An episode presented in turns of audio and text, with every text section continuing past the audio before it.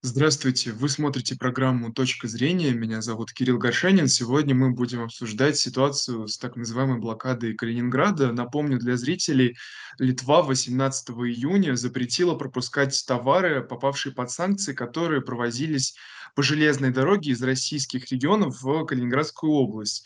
При этом сами власти страны говорят о том, что Вильнюс никаких дополнительных ограничений не вводил. И текущие меры- это следование уже существующим санкциям э, Евросоюза. У нас в гостях президент Российской ассоциации прибалтийских исследований Николай Межевич. Николай Маратович, здравствуйте. Спасибо большое, что согласились Добрый дать день. нам интервью. Э, тема уже достаточно давняя, вот 10 дней ей получается, но сегодня такое интересное заявление появилось.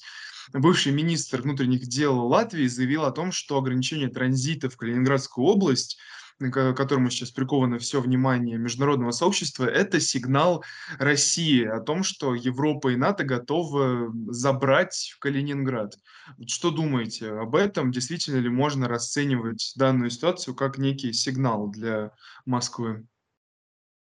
Можно. Можно расценивать как сигнал. В Риге есть такой очень интересный напиток, называется рижский бальзам. А, Крепкий, крепкий напиток, да. И в Риге его очень часто употребляют а, в смеси с русской водкой.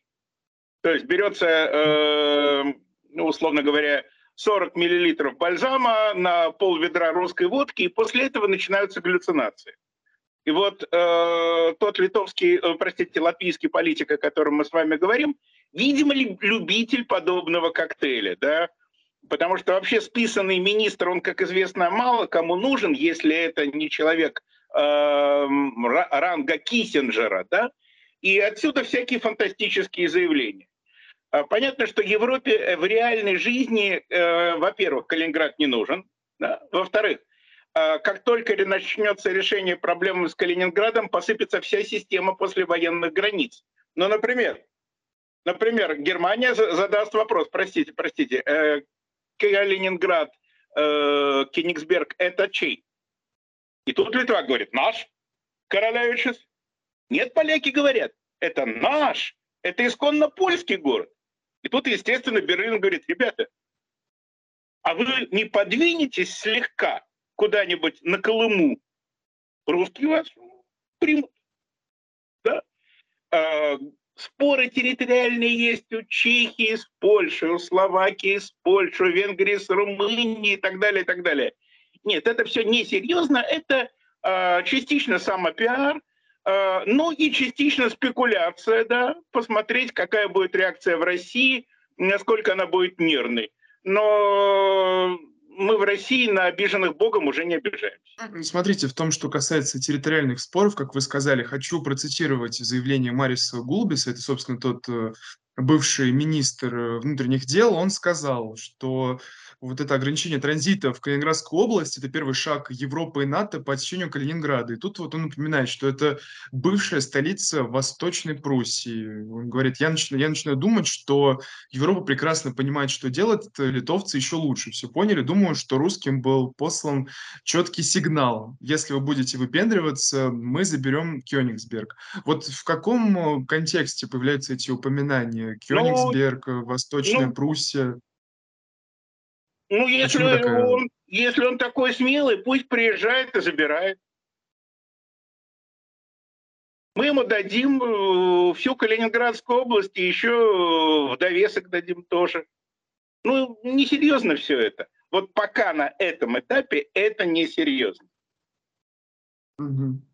А, После победы в специальной военной операции это будет совсем несерьезно. И тогда все вот эти вот говорливые министры а, будут а, думать, куда спрятать свой язык в районе, я бы сказал, толстого кишечника. да. А пока, да, они позволяют себе вот подобные глупости. Ну, будем относиться э, к этому спокойно, тем более речь идет о списанном политике. Да? Списанный политик в Латвии такого класса имеет такую же ценность, как списанный или, простите, использованный презерватив после э, соответствующего э, процесса. Вот так, собственно, к этому надо отнестись. Мгм. Да, Ну, кстати, в Литве, смотрите. в Литве заявление по поводу того, что э, Калининград это их, э, звучат где-то в целом, ну, лет уже 25, раз в полгода.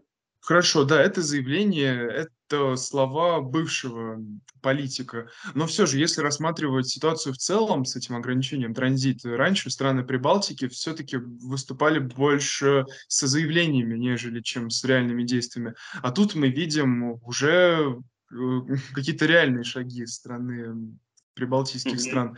Вот может ли, как вы считаете, появиться какие-то новые усиления санкционного давления, каких-то персональных, то есть не персональных санкций, а вот э, индивидуальных ограничений со стороны именно стран, вот не в рамках всего ЕС, а конкретно Прибалтика. Может ли как-то еще пытаться повлиять на Россию? Ну, все, что можно украсть, включая детские санатории, они уже украли. А все, что можно было испортить, они уже испортили э, в наших отношениях. Там двигаться дальше некуда. Отсюда вот эти беззубые заявления все уже состоялось. Э, я, э, как человек, ну, не молодой и помнящий, как это начиналось в 87-88 году, а концовки не увижу. Да? Э, я имею в виду концовки прибалтийской государственности. А вы увидите. Это будет очень весело и очень, я бы сказал так, смешно. Забавно. Угу. Лет 20 да, а осталось. Вот... По максимуму. А на ваш взгляд, э, эта ситуация с блокадой Калининграда, она насколько сильно повлияла на российскую логистику и на э, экономическую систему? А, учитывая весь масштаб проблем, а, но это напоминает переживание охотника, которого а, медведь э, держит за ногу по поводу того, что комар сел ему на нос. Э, злой европейский, американский охотник, в общем, пытается э, нас схватить за ногу, да, и на этом фоне обращать внимание, особое, детальное внимание на прибалтийского комара смысла нет. Угу. Ну да, это понятно, но я говорю все же про то, как э, эти предпринятые меры повлияли на Россию, повлияли ли на, них? на, на Россию практически не, практически не повлияют. Э, все меры принимаются, Э, у нас э, не все решается через эм, жесткий правовой акт, но бизнес, э, бизнес прекрасно понимает, что сегодня торговля с Прибалтикой – это, во-первых, шанс лишиться своих денег, а во-вторых, это шанс лишиться государственных контрактов. И в-третьих, просто превратиться в эм, нежелательную персону в своей стране. Ну и дальше вопрос, как в Одессе. И кому это таки надо? Из серьезных людей. Угу. Да, вот э, приближаясь к разговору о завершении этого конфликта, вчера как раз 27 июня стало известно о том, что руководство Литвы согласовало с ЕК, Европейской комиссией, основные принципы и основополагающие установки транзита российских грузов э, в Калининград. Э, вот как вы думаете, это согласование с Европейской институцией, может ли оно помочь вывести страну из этого непонятного конфликта, из этой блокады? Европейскому Союзу и Еврокомиссии нет веры, да, то есть они что-то могут принимать, что-то не принимать, но мы теперь не рассматриваем эти документы э, как э, значимые, потому что они сами пишут, сами зачеркивают, сами пишут, сами зачеркивают. Ну а нам зачем такой партнер? Вот Китай, если подписывает документ, это фундаментально. Это величие цивилизации. А это, ну, это все несерьезно. Тем более при том масштабе кризиса Европейского Союза, который мы наблюдаем, ну, сегодня э, дает, завтра не дает, послезавтра обуславливает это какими-то условиями. Нет, это несерьезно. Но проблема mm-hmm. калининградская это и на этот год, и на следующий год, и на через год. То есть нам этим придется заниматься. Это да. Угу. Да, а на данном этапе какие вы видите пути разрешения этой ситуации сложной? А, меньше говорить и готовить э, всю комплексную систему э, морского обеспечения транзита Калининград. Э, сухогрузы всех типов, да, э, военное сопровождение. Да, я не исключаю систему военных конвоев, как в Арктике в годы войны чтобы как только к нашему кораблю кто-нибудь что-нибудь приближается, сразу он мог ощутить глубину наших орудий. Ну, время такое сейчас. Вот все, да, приехали. Ну, все-таки это вопрос, конечно, очень сложный, потому что, да, если говорить о сопровождении неких военных кон- конвоев, ну, по сути, это же пересечение границы других государств, получается. Нет, у нас э, никаких международных границ. Фи- Финский залив и Балтийское море. э, Финский залив имеет нейтральную зону в центре, и Балтийское море– это международное море, предназначенное для соответствующего судоходства.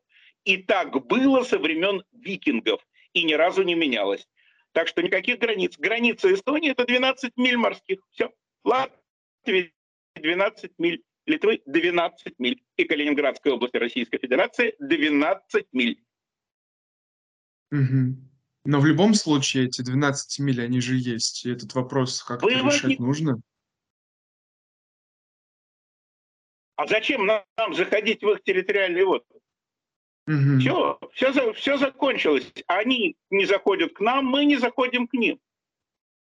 Мы Мгм. живем, как мы считаем нужным, они живут, как они считают нужным.